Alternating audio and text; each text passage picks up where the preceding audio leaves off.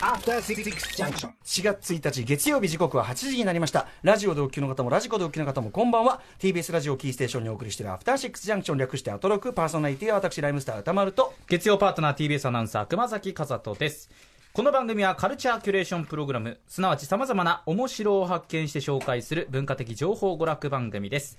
番組へのご意見や感想などいつでも送ってくださいメールアドレスは歌丸アットマーク TBS.CO.JP 歌丸アットマーク TBS.CO.JP です。さてこの後は特集コーナービヨンドザカルチャー。今夜は新大学生応援企画。私たちの大学1年生の歩き方特集です。はい楽しみな反面何かと不安や悩みがつきものなのは、まあ、大学生活、まあ、非常に心配変わるに思ってるという方も今まさに多いと何思います。もかも変わるからね。はい。本当にねそして今夜はそこでですね今年から大学生になる新大学1年生にエールを送るべく人生の先輩からアドバイスを紹介していきたいと思っております。まずは今夜のゲストお二方をご紹介しましょう。まずは一人目ライター研究者の富山由紀さんです。もういらっしゃいませどうもいつもお世話になっております、はい。富山です。富山さんも月曜初登場ですかこれそうですね。そうなんです。ねはい、えー主に火曜日にご出演いただきまして、まあ面白漫画をね紹介していただいたりとかしておりますが、えー月曜日。まあクマスとは？僕ね火曜日に宇垣アナウンサー宇垣さんのピンチヒッターで入った時にうんうん。ご一緒させていただいたんですけど、ここでははい、このアフターシックスジャンクションの番組内で。その前はもう伝説の興興味味ああるでるというですね。あそうですよね。はい。これ興味あるとやはりやっぱ令和を見越したこれはあああるあるというようなまあ、無欲の勝利ってやつですかね、無欲当たり前なんですけどさあ、えーということで改めて富山さんのご紹介クマスからお願いしとははいます、富山由紀子さんです1979年秋田県生まれライター大学講師主な著書に40歳までにおしゃれになりたいパンケーキノートなどがありますまた今月からは東北芸術工科大学芸術学部で講師を務めていらっしゃい新たな肩書きがねそうなんうん。です、専任講師になっちゃって。これは、えっと、東北でどこにあるんですか？場所は。山形県にございます。山形県か。はい、うんうん、じゃあそちらに、まあ、授業というかそれでね結構行かれるというそうですね。し週の半分山形でうん。先生やります、だから風の噂によるとそれのシフトの関係でもうなかなか火曜は難しいっていうそうなんああそうなんですか。火曜の夜は山形にいるので、ねえ。ということで。あのーはい。宇垣さんとねやっぱりその漫画のお話、めちゃめちゃねあのドライブしてるのがすごく良かったですけどありしばらくちょっがとうございます。と寂しそう宇垣さんがすごい寂しがってましたそこは。あの LINE しますって言いました、おすすめの漫画を普通に普通にね普通にね。はい仲良くしてあげてくださいね。はい、えーといただいて富山さんでございます、えはい。ちなみに講義はどんな内容の講義なんですか？えっとね、文芸学科っていうところで働くので、うんうん。基本的にはまあ取材、執筆のうん仕方など、だからライターとしての物書きまあのはい、技術を生かすことになるかなと思いますが、うん。まあ、ゼミを自分のゼミを初めて持てるのでそこではできたら、まあ、女子漫画研究みたいなのも学生と一緒にやりたいなとは思ってます。いいですね。はそれはでもみんな人集まっちゃうんじゃないですかね、はい。ります。ちなみに何曜日なら出られるとかありますか？火曜日は厳しいと。はい、月は出られる。月出られる。月はい。木の夜も行けると思う。で金曜日も大丈夫と思う、月木金、はい。月木金。ということでございますので、まあ、今後ともよろしくお願いします。お願いします。えー続きましてゲストお二方目でございます。こちら番組初登場。恋バナ収集ユニット。桃山商事代表清田孝之さんです。いらっしゃいませ。よろしくお願いします。はい、あのー僕はね、はい。あの実は先日とあるそうですね。ねはい。お仕事。これはえ言っていいこと悪いことどうなの？これはまだ内緒内なんですか、いいんじゃないですかね。うん。なんか そんなラフな感じ。早稲田、早稲田、はい。早稲田、ん？早稲田ウィークリー、早早稲田ウィークリーという、あの、雑誌がございまして、はいはいはい。で、まさにその早稲田生、新しい早稲田生、ね、それこそ大学1年生に向けて、まあ僕の当時どうだったかみたいなお話をさせていただくというのをね、まあ早稲田の新校舎に行ってもびっくりしましたよ、その学生会館が。もう綺麗になってて、前はあの、あっちの正門の寄りの方の、もうで、まあただその正門の方の、なんか古い方の学生会館したら僕らレベルはもう別に近寄れてませんけどね。もうすごい、もうすごい中心、中心的なサークルがもう占拠してて、ギャラクシーとかも入る余地はないですね。ちょっと怖い場所ってイメーそうジですそうそうそうそう全然あさすがねそうなんですよ。だからそういう中で私がいかにウヒウヒとですねはい。はい。地べたね5センチぐらいをこうはい持っていたかそんな話をねしました。はい。ということでえー清田さんのご紹介お願いします。はい。1980年東京と生まれ恋バナ収集ユニット桃山商事の代表です。これまで1000人以上の悩み相談に耳を傾けましてそれをコラムやラジオでご紹介されてきました。雑誌「アンアン」やウェブメディア日経ウーマンオンラインなどに寄稿もされています。主な著書に二軍男子が恋バナ始めました。生き抜くための恋愛相談などがあります。はい、先日あの取材していただいた時にその生き抜くための恋愛相談、あのいただき、はい本をいただきました。拝読いたしました、ありがとうございます。僕も週一でその実はとあるウェブ連載で、あのやじなんていうの人生相談めいったことはやってるんですけど、このねやっぱ桃山庄司さんの,、はい。あのロジカルに徹したですね回答がはい。すごいあの参考になりました、はい、今後パクらせていただこうかなと。ぜひ。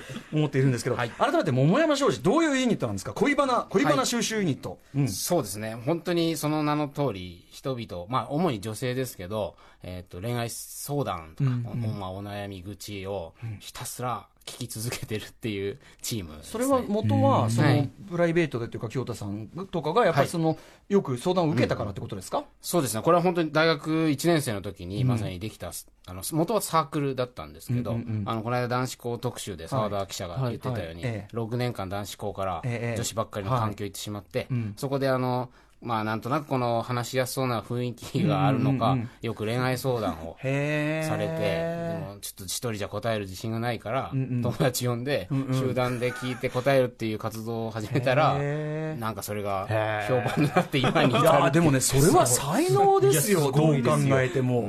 いや熊須とかだってねこの可愛らしい感じでどう恋愛相談とかされることあります？いやだから僕がに僕に相談しても多分解決策に導けないのでいやでも解決が必要じゃなくてもまあ聞いて聞いてはくれやそうひたすら、ん。そうそうそう話は聞くことは聞くんですよ、うん。うん。だから宇垣さんでそれって大事だよね。宇垣さんとかにもよく言われるのは、僕に話何か話しても解決策は提示してくれないけどずっとうんうんって聞いてくれるって僕は言われるんですよ。そこまででもそこまで先の話までしてほしくはない。そう。別に解決策はありませんとこの人に話してもでもさ、あの解決策は出なさそうってとこまで結論を出して人に接しないでほしいよね。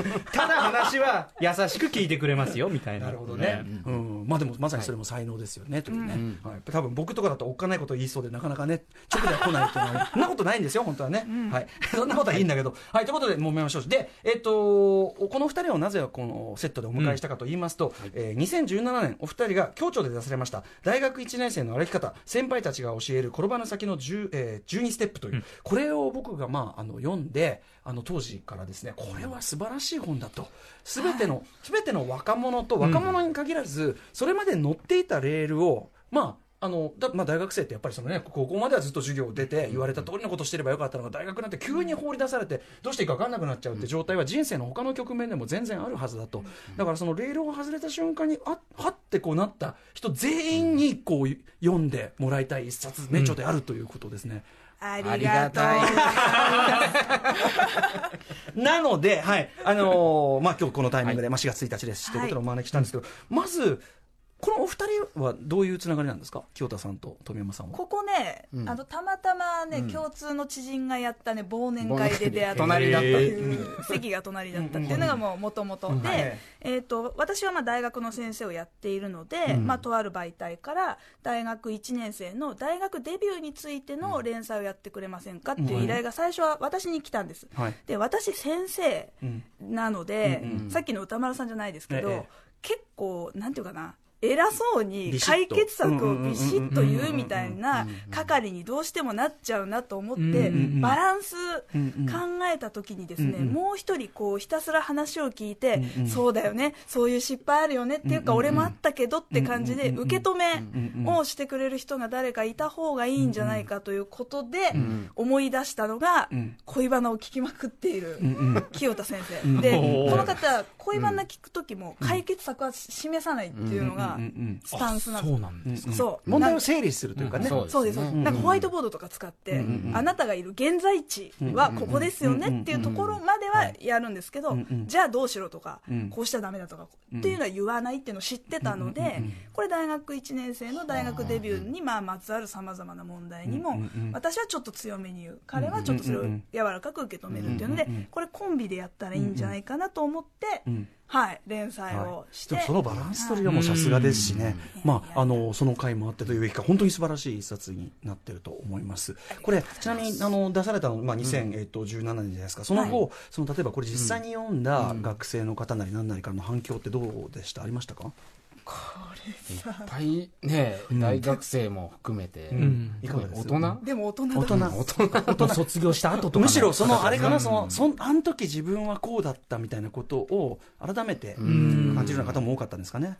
そうですね。そういう、こう、あの時この本がああればとか、まあ何かの新入生っていっぱいあるじゃないですか。会社に入るとか。会社もそうですよね転職をする、引っ越しをする、結婚をすると。なんか、新しい環境に飛び込んで、とにかくなんか、わからない、見えない、こう、先々のことに不安を抱えてる人には、なんか、とてもね、うん。そう。こう、好評をいだたから本当は現。役の大学1年生に買ってほしかったんですけど、結果的に大人の人たちが買って、大学1年生みたいな人にプレゼントをするっていう、うん。なんかそういう流れがにねなそなりま。すう。プレゼント本に、最近もね、ん。なんか、姪っ子が大学に入るっていう友達が、姪っ子に渡してくれたりとか、へそういう感じの本に。ま。さに。僕も実はこの本読んで大学1年の時の気持ちもさることながら、うん。あのやっぱり大学を、まあ、6年で出ちゃって、ついに俺は何者でもなくなったっていう瞬間の、ん。なんか気持ちのところに寄り添って読みました。どっちかっていうと。あはいえーそんな感じで、まあ、ぜひ皆さんね、このね、えー大学1年生の歩き方、先輩たちが教える体の先の12ステップ、これ、素晴らしい本なので読んでいただきたいんですが、えー今夜はですね、これを踏まえまして、新大学1年生、もしくは新社会人でも何でもいいですけど、新しい道を踏み出す皆さんを応援すべく、リスナーの皆さんから届いたアドバイスや悩み相談を紹介していきます。えーということで、じゃあ、一旦お知らせの後、大学1年生の歩き方特集、本編スタートです。After Six Junction. さあ時刻は8時12分です。生放送でお送りしているアフターシックスジャンクション今夜の特集は大学1年生の歩き方先輩たちが教える転ばぬ先の12ステップの著者ライターで研究者の富山由紀子さんと恋バナ収集ユニット桃山商事代表清田孝之さんをお招きして新大学1年生、まあ、もしくはその新しい道を歩み始めた皆さんへのアドバイスや悩み相談をしていこうと思います。というわけで早速メール紹介をしましょう。じゃあ熊崎さんお願いします、ラジオネームレイナさんからいきたいと思います。私の入学する学部は男子社会で50人中1桁しか女子がいないんです。友達ができるか不安すぎます。どうしたら男子も女子も話しかけられるように仲良くなれると思いますが、これ6時台にも読んだんですけど、改めてご相談をさせていただきたいと思います。はい、いかがでしょう？まずじゃあ、そうです、清田さんはい。まあ、これは多分ちょっと想像なんですけど、まあその不安男ばっかりでうん。女子は少ないわけですよね。で、女子の中にも気の合う友達ができるかわからないし、で結構その不安の正体みたいなのいつも聞いてると、なんか孤独っていうのが結構大きい問題だなと思っていて、特にその内面の孤独って呼んでるんですけど、要するになんか分かりみ、分かりみを共有できないじゃないかみたいな、こう男子ばっかりだとどうしてもそのなんか、ねそういう環境に囲まれて怖いとか、うん言葉が通じないとか、そういうふ特有の不安ってはい。抱いちゃうと思うんですけど、こういうのをこう分かるって言える友達が見つかればねだいぶ違うと思うんですけど、なんかそこら辺の不安もあるんじゃないかなとはなんかこれを読んで感じましたね。まあもちろんなんか女子が少ないからね、モテるんじゃないかとかそういうのもあるけど私はねそれを思った、あ、そういうこと友達ができるかは分からないけど、彼氏ができまくる可能性がある。彼 彼氏ができまくる。トラブルの種しか浮かびませんけど。クラスでできまくっちゃったら大変ですけどね。いやまあうちね早稲田大学というところ私はまあ出ましたけど、ええ。まあ、理工学部っていう学部があって、うんそこは割と男子がたくさんいて、女子がええあまりいないっていうところで、なんかそこの女子はモテると、まあ、風の噂に法学部の私は聞きまして、はい。はいうんなんやとと。ええ、なんやと、なんやと。なんやとと、なんかそれええやないかみたいな感じになったけど、やっぱりね、早稲上なんて言い方をしてね、ちょっとなんかちょっと一線置かれたコミュニケーション取られがちととも言われる。早稲田にはね男と女と早稲女っていうね3つの性別があるって言われてる。そんなこと言われてるんですか？そうなんですか？僕はそれは初めて聞きましたよ。いやあるんですよ、そうなんですか？そううん。それでこのし虐げられがちなあまあね。み、たいな、虐げっていうか、なんでしょうかね、なんか、そこは、その恋愛対象にしてはいけないみたいな一線引きコミュニケーション、だからそのうん。多分慣れてない男女交際っていうか、そういう、あの慣れてない、まあ、特に男側が、その何か失礼があってはいけないも込みのなんか、俺は線の引き方かなっていうのもちょっと感じるんですけどね、うん早稲女という呼びには。うんまあまあまあ。で、どうですか、これ。女性から見て富山さん、そのた対処っていうのかな、わかんないけど、気の持ちよう、ね、こんなんわかんないから、どんな人たちがいるかわかんないから、はっきり言って、ここから先は想像でしかないんだけど、うん。はい。まあ、この方はあれですよね。その人を見た時に、うん。男かどうか女かどうかっていうのをすごい気にするうんうんタイプなのかなっていう気もうんうんした、別にあの50人中人間は50人いるわけですから、なるほど。そこ別に動物とかがいるわけじゃないのでね。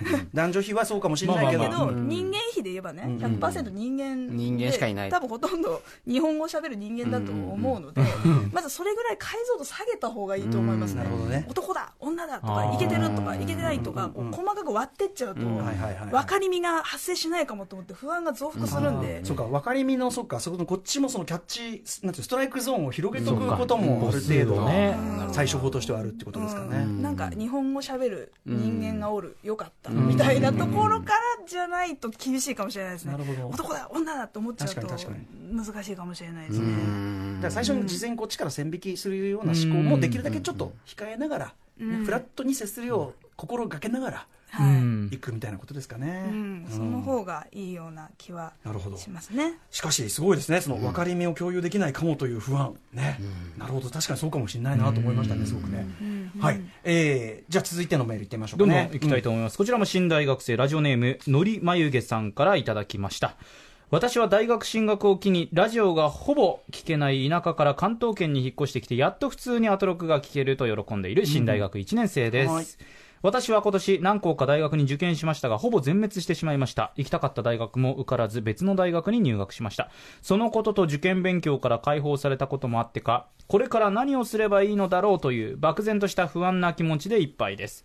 それでも毎日引っ越しや入学の手続きなどで忙しくてなんとか不安を忘れることができたのですがそれも一段落一段落ついてしまいこれからの大学生活人生に対する思いが溢れてきています。改めて書いてみると自分はかなり落ち込んでいるのだなと思います。こんな重い内容のコーナーではないと思いますが他にもこのような不安を抱えている人もいるのではと思い投稿しました、アトロク聞いて大学生活頑張りますということですね。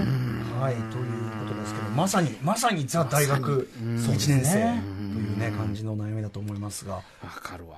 清田さん、いかがですかわかるわ。まあみんなしみじみ、しみじみみんなそういう気持ちかもしれないですねこれは本当にそれこそあの、はい。先ほどね打ち合わせで話してて、熊崎君が一浪しててみたいなね、あそうです。僕1年浪人して入ったんですけどだから1年浪人という、まあ、暗黒期、もう本当に楽しくないというか、まあ、プレッシャーみたいなものがもうこれ以上浪人できないみたいな、ね、浪人がねいかにきついかの話もまたこれはこれですごくリアルで面白い。ですね私も一浪してるから。僕もしてます。ああそっかそっかそっか。そっかこれ12月ぐらいから感じるこのプレッシャー。ありますよね。もうもう1年はできないぞというこのプレッシャーの中戦ってそれから解放されて本当にふぬけ状態になっちゃうってまさに同じ気持ちなんですよね。だからそこからうん。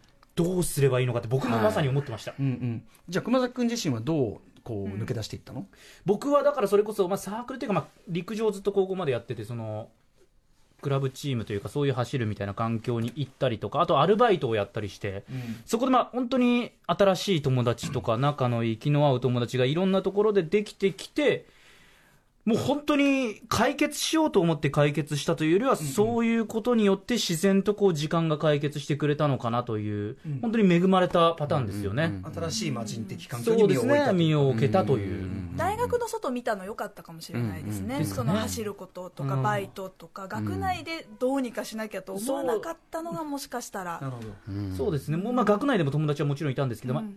大学生だからそれこそ自由度がこれまでと比較にならないから、学内の友達って言ってもその線引きが異常に曖昧じゃないですか、そうですね。だからそれもありますよね、うん。どっからどこまでがってなるなるほど。はい。いかがでしょう？清田さん。そうですね、まあ、これ多分受験勉強というもうノノルマみたいなものが埋めてくれていた時間の使い方とか、労力の使い方みたいな矛先があったわけじゃないですか、それが一気になくなって、どうすんだおいみたいな、そういう不安だと思いますしあとやっぱ何をすればいいのかわからないっていうのは裏を返せばやっぱ何かしなきゃっていうプレッシャーがあるからですよね、つまり何もしないってことに耐えられないみたいなことがもうもうこ中高を通して、もう完全にインストールされちゃったって思思うんですよね、で僕もこの全く同じ状況になって、はい。もうとにかく詰め込みまくろうと思って、授業もよくわかんないなんか心理学とか、うん。大脳生理学とかなん。か変な、もうなんか頭いっぱい良くなるぞみたいな感じで詰め込みまくりサークルも、なんか結局最終的に入んなかったんですけど、え。なんかもう野球も卓球も歴史も勉強するぞとか言って、もうやる気満々というか、結局不安だったから、いろいろ詰め込みまくろうと思って、まあちょっと説明会というか、チラシをもらいに行ったんですけど、そこでなんか幕末研究会っていうやばいサークルに入りそうになって。やばいんですか？いや、それやばい。やばい。いや、実際なんか変な、ちょっと宗教団体的ななそう的ならしくて、後から知るに。なるほどなるほどちょっと雰囲気がおかしいぞと思って。なるほど、なるほど。気づいてよかった。チラシもらった時違うなと思ったんですけど。それ、その嗅覚かった。そう。でもやっぱなんか詰め込んで、とにかく、なんかこう、空洞？自分の中の。それと、向き合うのが怖いみたいな気持ちだとは思うんですけど、でも大人になると分かるじゃないですか、こう何にもすることがなくて、何していいか分かんないけど、ボケっとしてられる時間って結構今になると贅沢、大事ですなんねかそんなのも大人になって二度とねえな、みたいなのあるじゃないですか、そういうのを考えるとね、とりあえず何かしなきゃ病みたいなのに、まあ巻き込まれず、うん。ボケーっとしてでも、いいのではぐらいにちょっと思ってしまうんですけど、杉田側としては全然杉田側としてはね。ねただそのね渦中にいるとな。まあ確かに自分がいざそこに行ったら違うかもしれでない。周りはもうさうしゃうしゃやってるように見える。見える。見えるから。見えますよね。うん。としだし今はさ、そのそういうさうしゃうしゃとか、あるいはその意識高い活動みたいのが全部さ見えてはい。可視化されてるか確ら、かに。SNS とかでね。あくまでそれは見えてるだけかもしれないけど、でもやっぱりね余計こうケツたたかれる要素が多いから、なかなかきつかろうと思うんだけどね、ね、清田さんはだからこういうのを受験型モデルっていうふうに呼ぶんですけど、受験型モデルがインストールされてる人っていうのは、もう受験は終わったよって言われても、なんかこう目標を定めて、そこに向かってこうドリルを解いていくみたいにやんなきゃいけないんじゃないかと思ってんだけど、これに一回アンインストールする必要がやっぱり、ね、あやっぱそうですか、はいできればね、そうしてもらいたいなと思うけどね、夏休み終わるぐらいまではいいんじゃないかな。ねあの自分を甘やかし期間ね、もう本当、ね。ご苦労様でしたと、今まで。本当に。やっとロングロングバケーションだと。ロングバケーション。本当にね。ロングバケーションいいね。やっぱあれはいいね。いい考え方だね。いいタイトルですうんいいタイトルですよ。はいロングバケーション。バケしてください。秋まではぼんやりして、よロしと。ロンバケでも今更見て。何やってんだ。はい。えーまあそのちょっとちょっとでもね気を楽になっていただき一回緩めてみてはいかがですかね、はい。じゃあ次の行きましょうかはい、ラジオネームガーハーさんからです。今から10年前、青森県弘前市で大学生活をスタートさせました。高校時代にファッションに興味がなかった僕が最初にぶつかった壁は、大学に着ていく服がない問題でした。入学からしばらくは、高校時代に親に買ってもらったジーンズとユニの黒で売っていた白い長袖シャツをユニフォームにしていました。髪の毛もボサボサと伸ばしていたのでその風貌からデスノートの L というあだ名がつきました。弘前の春は桜の咲くゴールデンウィークに雪が舞うほど寒く薄手のえー長袖シャツにビーチクが浮き出すのが恥ずかしかったですと。ファッション問題は えー量販チェーン店で店員さんに適当にコーディネートしておけば解決できたと思っております。声がかけづらいならば店に貼ってあるポスターのモデルと似たような服を買って着回せばいいかと思います。ということでご自身こういう失敗があったんだという体験談をお寄せいた。ファッシだきましたョン問題、そのずっとさ毎日制服着てりゃよかったところに、いや急にねそうっていう私服でっていうことがやっぱりこれはやっぱ服といえば富山先生いかがでしょうか、はい。そうですね。これ大学1年生の歩き方の中にも書いてあるんですけど、で、この方男子ですよね。で、男子でファッション問題に悩んでいる方は、ともすると、ポケットがいっぱいついた服とか、なんかこう、袖をまくると裏側がチェックになっているみたいな、ジーンズとかまくるとチェック。箕輪田君好きなやつじゃないの？今横にディレクター横にいにる担当ディレクターが。箕輪田君がずっとあの、スニーカーを裏か裏返すとチェックに、ね、なるやつを履いててそれを裏返してずっと履いてて俺がいやそれはそのここまで止めなよみたいなうるさいな見せたいんですよみたいなやり取りずついこの間までやってたもんね、はい、まさにこれチェック。そうまあギミックが好きっていう方向にまあ行く人もいると思うんですけど、まあ、それで楽しければいいんですよ。でもそれが果たしておしゃれかどうかっていうことになるとまたちょっと違くてですね。で分かんなすぎて全部お母さんに買ってきてもらうっていうのもこれはこれでまずいというか、お母さんが必ずしもナイスな服を買ってくるとも限らないので、今時は悪目立ちする可能性ありますからねこれね、うん。うんどこで買ったみたいな服を着せられる可能性もあるので、まあ我々まあ、俺、まあ、富山さん的には大好物のね。私は好きです。大好物のやつがね、来るかもしれませんけど。で、まあ我々のこの本の中では最初はパクれと。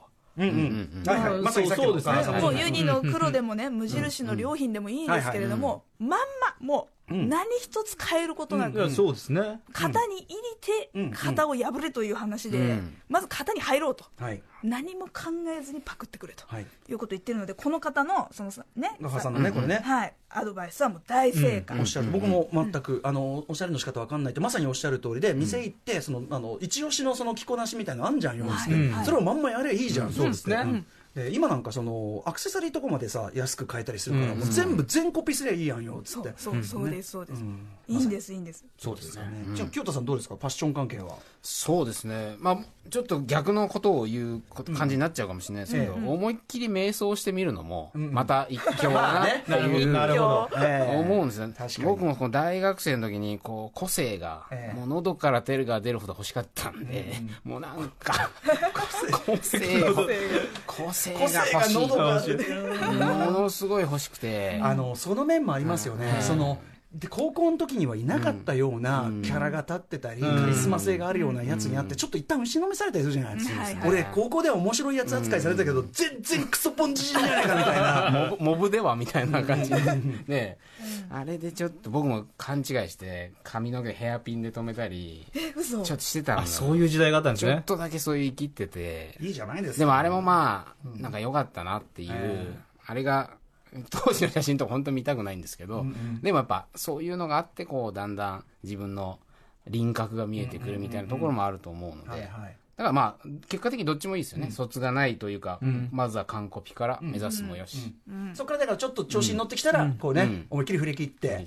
これまさにさっきのあの、ひまわ後から振り返ると財産だじゃないけど、大人になってからそんなバカな格好試すわけにいかないから、そうなんですよ。大学生だからねやれるっつうのはあるからね。無限だよね、格好ね。早稲田とかも、ね。どん、もうどんなんでもいるじゃん、もう別に。いますよ。かそうか。あとね私、まあ、今度も美大に行きますけど、美女健講師時代も美大で教えてて、美大の人たちの服装って結構はっちゃけてああまあ奇抜なファッションとか逆多いかにもしれない逆にそもそも美大生同士は、そのより個性より個性競争抑圧っていうかさ個性競争という地獄。それはそれでもう大変だ。絶対あるはずだからね。そこはそれでね大変だよ。なそれ。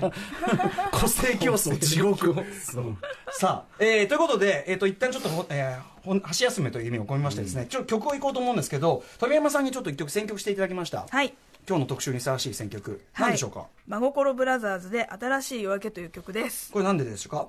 えー、と私真心ブラザーズのお二人と伊藤聖光さんに憧れてただそれだけで早稲田大学を受験して受かったっていうバカなんですよ。バカじゃないでしょすごいこと勉ですよ強したいこととか特になかったととにかく二人のこ後輩になりたかったっていうのがあって、うんうん。であの一在学中でしたしねまだね。はいうん一浪してさっきの熊崎さんじゃないですけど一番しんどかった時にこの「新しい夜明け」っていうのをずっと聞いていました、で歌詞に悲しい出来事には僕は無力無力。だからこそ楽しい気持ちで溢れてたいのさっていうところがあってここをもう二浪しても三浪しても早稲田に入るぞと思いながらここを聞いてたあんだ。ちなみに、マオールブラザーズ桜井さんは、はい。僕の一個上の法学部ですよね。でなおかつ、えっと、一浪して入ってきた大橋さんっていうその桜井さんのと高校時代の親友っていうのが僕の同じ語学のクラスで大橋君とすごく仲良くなってっていうそういう薄いのか濃いんだかなんかみたいないやでもファンからしたらめちゃくちゃ羨ましい、というような、ありがとうございます、では曲紹介富山さんからお願いします。真心ブラザーズで新しい夜明けはい。ということで、真心ブラザーズ、新しい夜明け聞いていただいております。でもね、この曲、聴きながら、その真心ブラザーズと伊藤聖子さんへの思いが、はいね、思いが、大学、防護学へのね、推進力になったのがいいじゃないですか。受かってから聞くとすごい前向きな曲なんです、うんうん受かる前に聞くと辛いけど頑張ろうって曲で、なんかね面白いんですなるほどよこれ、うんはい。ということで、えー、本日はですね、えー、富山由紀子さんとですね、清田、えー、高之さんに、えー、大学1年生の歩き方としましてですね、皆さんからの悩みメールをお答えお答えしております。まあまあ行きましょう。はい。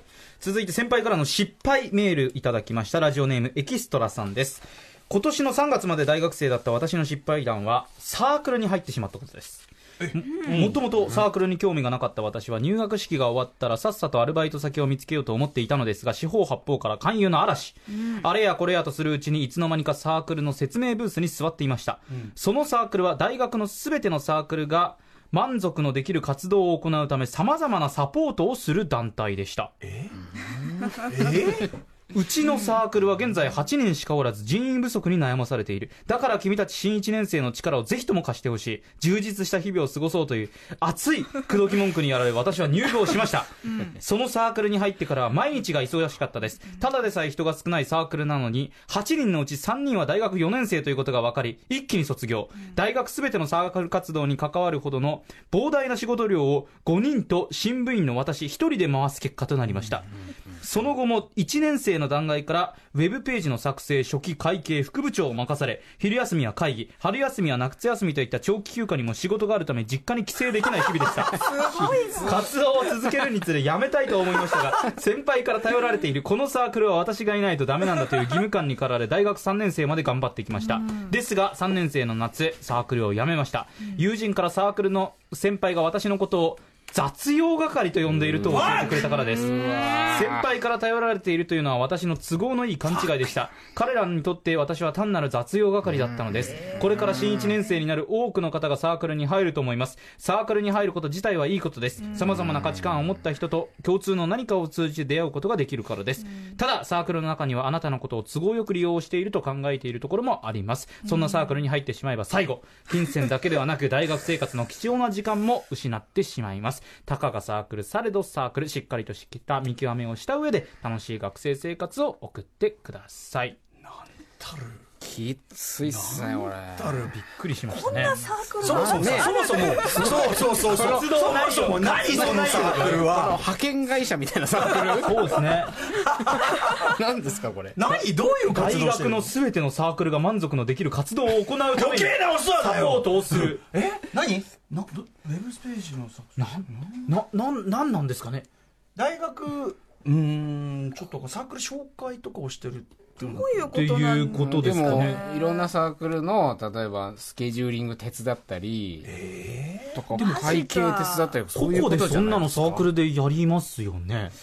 そうだから普通はサークルなり部活の中にマネージャーさんがいて。的な人がいて回していくっていうのが普通じゃないですか。はい。でそれだとまあ雑用係と呼ばれようが下働きと呼ばれようがそのサークルの中で何か成果があるとか楽しいことがあるとかそのメンバーの一人として支えたみたいなやっぱり一郎におにぎりめっちゃ握ったみたいな由美子みたいな 感じになれると思う。一緒にやってるって感じがあるから。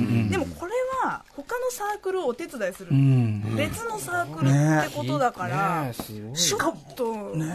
そのなんかちょっと中心のなさというかさ、その感じに加えこのひどいこのなんていうの仕打ちですよ、しかも大学3年生になってからですからね、この方が。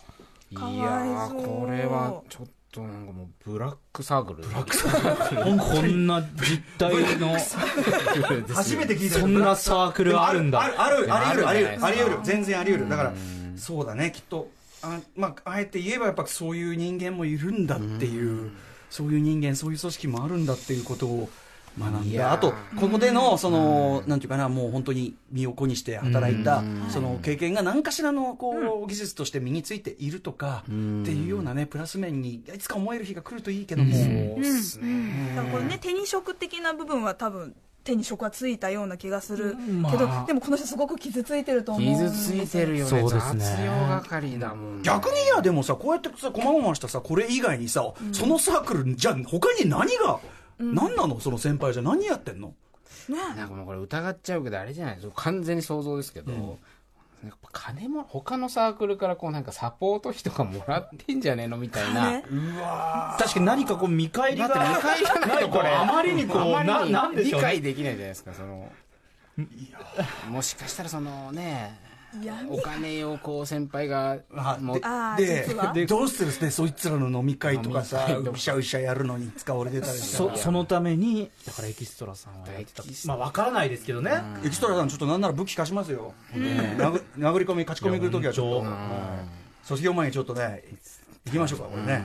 お礼前ですね。だからまあ相当サポート好きの性格の人以外は基本的にサークル選びではサポート側に回らず主役になれる場所にやっぱりサークル選びっていうのもおっしゃる通り本当に左右するじゃないですか、あのなんかこれはばっかり指針もクソもないけどどうですか？その見分け方とかあります？なんかこう。あアドバイスレベルで言えること何百何千ある最初のところで感じた違和感でこういうところは避けろみたいなそういうのでもいい新か入生歓迎のコンパっつうか集まりでどういう OB が来て何を喋るかすごい重要じゃないですか。まあね。そこで体質が見えるまあそうですね。見えるまあそうだね。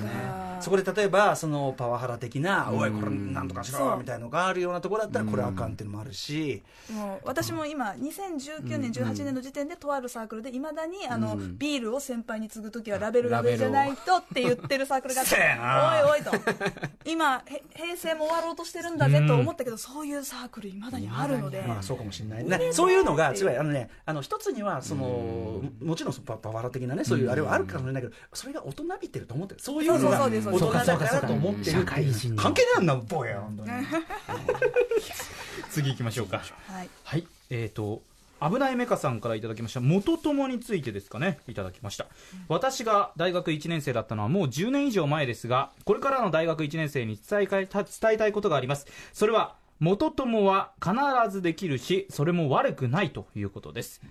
田舎から上京したての大学進学であったので周囲に全くの知り合いがいないところからのスタートでした、入学前日の各部説明会で私はある人から声をかけられました。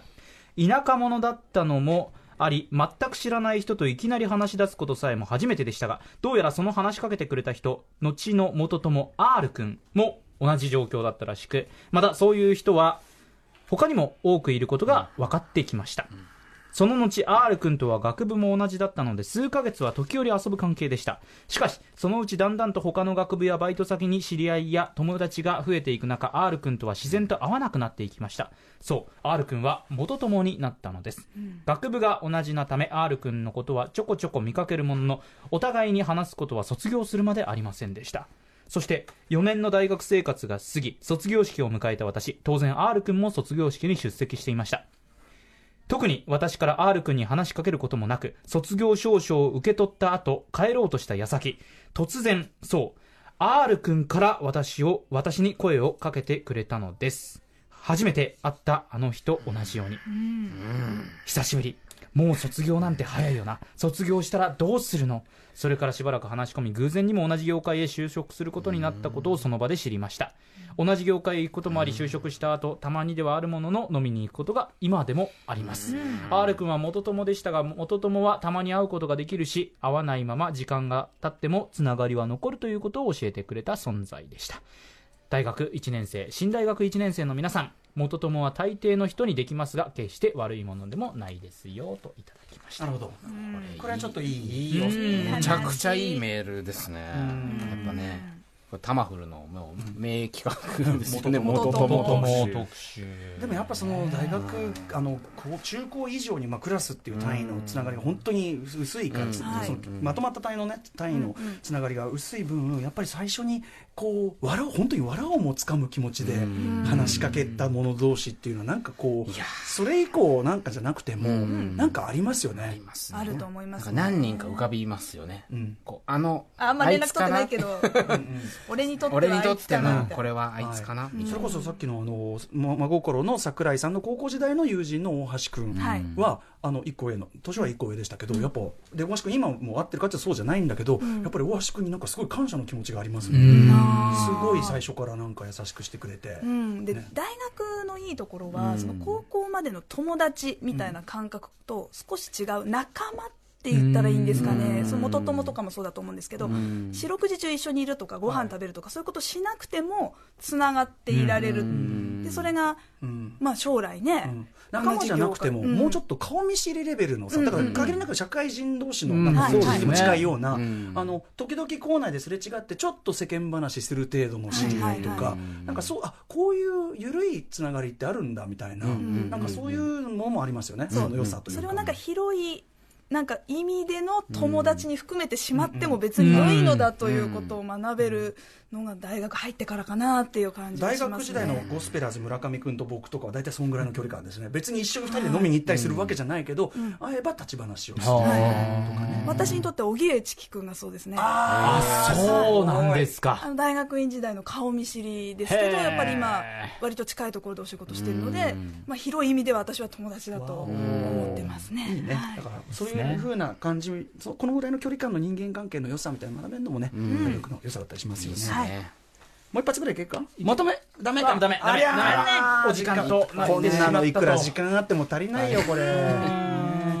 はい、ということであのみいろんな方のね、あのまあ今日紹介できる限りやってきましたけど、いかがでした？京太さんいかがでしたか今日そうですね、まあ、さっきのと元友の話もそうですけど、なんかあの不安の砂漠みたいな、なんか大海原にいきなり放り出されちゃった、あの時の感じをすごい思い出しましたし、まあ、そこでね、本当に後々、友達関係薄れたかもしれないけど、まあちょっと捕まらせてくれた、あのあの不安でしょうがなかったあの時間を、ちょっと手を捕まらせてくれたあいつみたいな、なんかその最後のメールを思い出しましたし、なんか不安をね、ん。あの本当不安って、まあ、なんか先の見えない不安って対象のわからない恐怖のことを不安っていうらしいんですけど、とにかくわからなさが、まあ、原原因だと思うので、なんかわからない感じあるよ わかるよみたいな感じでなんか今、すごいコミュニケーションオーガズムって呼んでるんですけど気持ちいいっていうわかるわかりみみたいな。もっと広い目に取れば分かりうんます、そこにはあるよと。あったなっていう、なんかすごくいい気持ちになりました。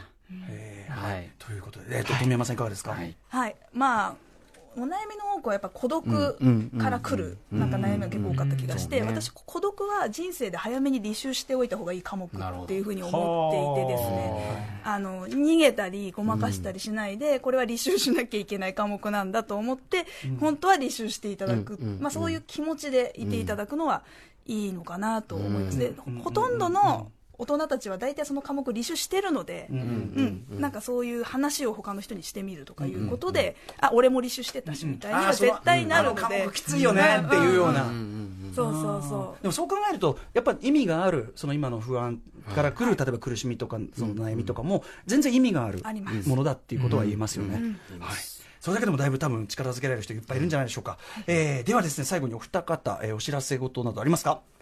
はい。じゃあ清田さんあ、いいですか。じゃあ、桃山商事としてですね、あの、まあ、いろんな連載とかやらせてもらってるんですけど、ちょうど今、歌丸さんが持っていただいてる、はい生き抜くための恋愛相談という、もうとにかくひたすら恋愛相談に、もうなんていうんですかね、現代文の国語を読み解くように、ひたすらこう、はいまさに。うんなんか読解って感じで、整理していく理していくという本を出したりしています。でもコミュニ、はい。恋愛っていうかコミュニケーションの話だと思いましたね、うん。うんだから恋愛話は俺関係ねえやって思うかもしれないけどそうじゃなくてもっと普遍的なことに全然通じるお話大事なこといっぱいされてると思いました、ありがとうございます。そして富山さん。あ私本が出たばっかりでえ「え。ーと千曲書房から夫婦ってなんだ?」という出た本が出ました。あ出ました出てしまいました。えー、とフィクションの中の夫婦、まあ、極妻の中の夫婦とかジブリの中の夫婦とか、そういうのも分析してますし、さっき言った、まあ、一郎と由美子夫人とか加藤ちゃんと、えー、綾菜夫妻とかその生ものの夫婦の話もしてますし、まあ、うちの岡本ちゃんの話も出てきます、よ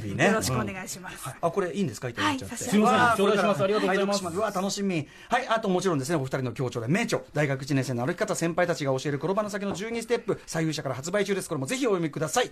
ということで、えーここまでゲスト富山由紀子さんと、えー清田孝之さんでした。本当にありがとうございました。ありがとうございました。では最後にですね大学1年生の歩き方の帯の力強い一言をみんなで勝負してね、えーこれから新しい道を歩み出す人を力づけてあげましょう。せめてね、い、きましょう。せーの。